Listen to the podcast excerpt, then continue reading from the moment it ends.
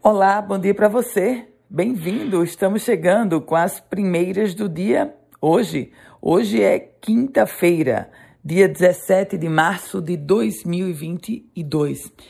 Começamos falando sobre saúde, porque a Secretaria Estadual de Saúde vai começar no próximo sábado a campanha de aplicação da quarta dose da vacina contra a Covid-19 em idosos acima de 60 anos de idade. A data será marcada como dia V de vacinação e terá uma grande mobilização para ampliação da imunização contra a doença, além do início, claro, da chamada D4 para os idosos.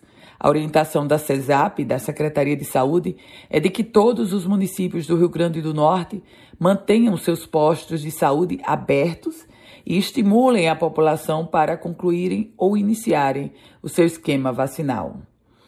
Política. O PT, os dirigentes do Partido dos Trabalhadores no estado do Potiguar, afirmam que terão conversas nos próximos dias com representantes do PSDB, leia-se Ezequiel Ferreira, e do MDB, leia-se Walter Alves.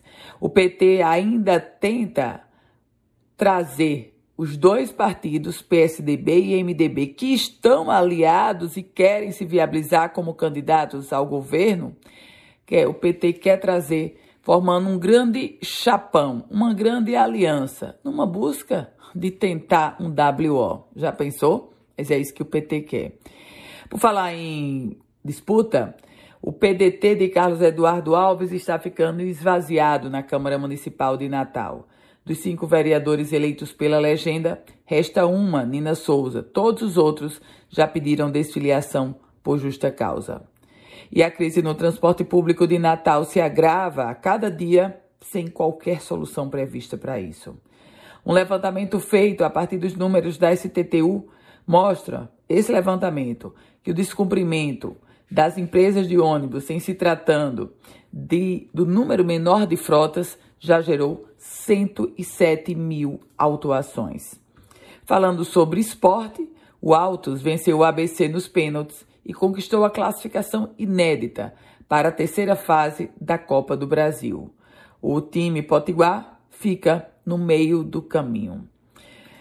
Falando agora sobre saúde no contexto de que uma idosa de 64 anos de idade quebrou a perna esquerda ao cair de uma maca no setor pós-operatório do Hospital Valfredo Gugel, em Natal. O caso aconteceu logo após essa senhora ter passado por uma cirurgia para corrigir justamente uma fratura na perna direita. A família está denunciando negligência.